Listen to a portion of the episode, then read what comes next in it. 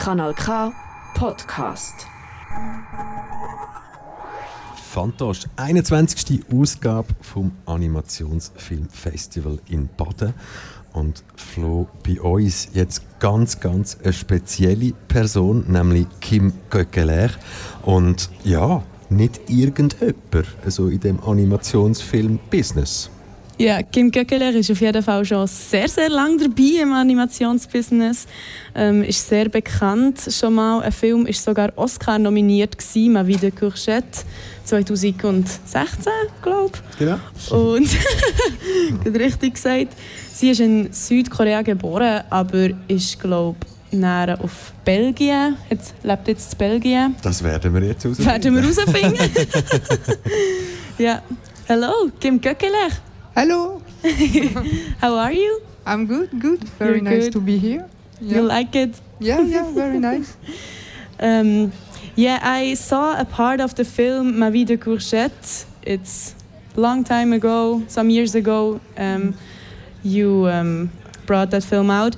So, um, and I remember the beginning of the film is um, the uh, the parent of Courgette dies, and first it's an alcoholic, and then he dies, he or her. Was it a mother or a father? I don't remember. It's uh, it's the mother who's alcoholic and died in the, the the stairs, and I think the father abandoned him long time ago.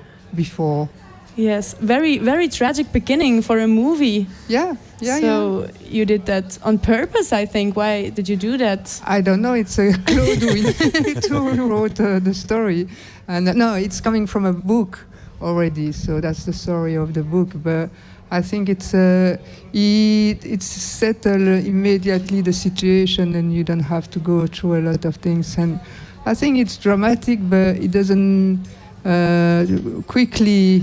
You go in uh, other feelings, like it's not the focus of the of the story. Yes, that's true. So, about your career, you have already worked with uh, big personalities like Wes Anderson and Tim Burton. Yeah. Is that true? Yeah, yeah. Um, those are brilliant people in the animation business. Um, how much madness is related to genius? What do you think? I think, uh, yeah, there are genius each uh, each of them, and uh, well, I don't know. It's uh, it's really interesting. I, I cannot be in their head. I can uh, I can see that uh, they have some obsessions. Like Tim Burton has his own obsessions, and I think Wes Anderson also have his own obsession and own world. So while you just embrace that, and it's kind of nice to to see different world and not being working all the time with the same world. Um, let's uh, change the subject a bit. Su- subject a bit. Um, today we have social media. We scroll through, through TikTok, Instagram, on YouTube. We have also short videos. That's the point. We have very very many short videos today in our time. Um, and what do you think? Can the production of long films suffer as a result from that? Ah, no, I don't think it will suffer. I think it's another. It's completely another media. I think it just maybe even more promote some some some more film, and I think it just makes yeah more uh, more film. But I don't think it will uh, make any difference. So you see it positive. Completely. You look forward yeah, yeah, yeah. in the future. And I think there is more and more film anyway. So I think it's positive. That's very nice. Um, yeah, almost 40 years ago, you started your education in cinema d'animation in Brussels. Was it from the beginning clear to you then that you would stay in this field? Um, yeah, well, no, it wasn't that clear. it just happened, and then slowly, I think once I started uh, studying uh, animation, I knew I was going to, to do something there, but it's so vague in the beginning because animation could be drawing, could be sculpting, sound, or, or camera, or so I think slowly my path went to the stop motion more than anything else. But was it your dream study from beginning, or like did you just try it out and then slowly? Yeah. No, it wasn't my dream study. I didn't know what I wanted to study. That's why I chose that because I could do everything. It's like uh, I knew I wanted to do something artistic, but uh, because I didn't know what I wanted to do, I liked photography, I liked uh, painting, sculpting. So I thought with that kind of things, I can do still anything, everything. So that's how. But it's just by accident, you know. Not uh, I never dream like some some animator dream from forever that they uh, animators and uh, I never watched any Harryhausen films or special effects films before. So no, it's more like uh, by by watching a festival uh, in Brussels. So that slowly, I think it's like a little seed that comes in your brain throughout your your your path, and then it grows, and then one day, okay, oh well, that's it painting. Ah, sorry. No, no, no. painting, photography. Uh, you had many hobbies. It seems like. Do you still do that?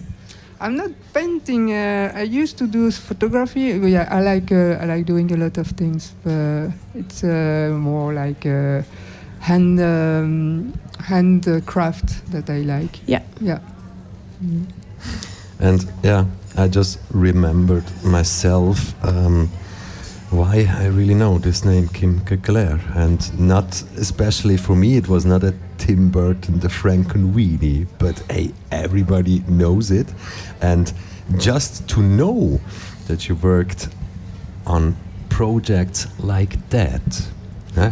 yeah yeah some some questions are oh how was uh, how was it to work with the geniuses like that how we asked you but at the end you are who you are and What's in front of you? Yeah, what's in front of me uh, in, in, the future? Oh, I don't know. I don't know. I never know. And uh, I don't know. There might be some project. The thing is, uh, I can work on a big project and or on a small project, and uh, I don't know what's coming up. And I know I've been working so much this last year, so I just have take it easy and uh, doing festival. And I think uh, for the until uh, the end of the year, I'll be traveling a lot for festival and uh, doing some master class and uh, workshop in different festivals. But then uh, we'll see. And one question: How big was the change in your life? At that moment when Ma vie de Courgette got the Oscar nominee, was it like, oh, nice, or wow, changed. Everybody knows my name now. No. My phone calls 24 hours 7. Everybody wants to uh, work with me. Uh, no, it wasn't so dramatic because uh, uh, stop motion and uh, animation it's a still a small world in the world, and it's uh, I think slowly it become more and more. Um, known. I think my life as a zucchini, my life as a courgette made the stop motion known in the world because it was quite accessible film for whole family. And like a chicken run also was doing that. And then, uh, so I think uh, it slowly become that I work on different film and that uh, also I do festival also. So like, my life as courgette, I went in uh, Korea, I went in Taiwan so in different countries, which is kind of nice also to to travel and to to get also to explain what is my job and what I'm doing. But I'm not th that famous. and now. Yeah. You're in Baden not for the first time. No. We know that. Yeah, yeah. So is it is it like a part-time home when you're here? a part time. I don't know. It's just uh, it's just nice. Uh, this time I'm really short time, so just two days, and uh, I've been quite busy until now. Yeah, so but a perfect catch about. Yeah, yeah, and it's but it's really nice because I'm meeting a lot of people, and that's also really nice to to meet people you know and the gathering and yeah, yeah, yeah. Baden is beautiful also, so it does help also, and the weather is amazing. Yeah. Kim Kekelaar, thank you very much for being our guest. And You're really welcome. We wish you the best for every project and everything in your life for your whole okay. future. Thank you very much. Thank you very Thank much. You. Bye. Bye. Bye. Das ist ein Kanal K Podcast Jederzeit zum Nachhören auf kanalk.ch oder auf deinem Podcast App.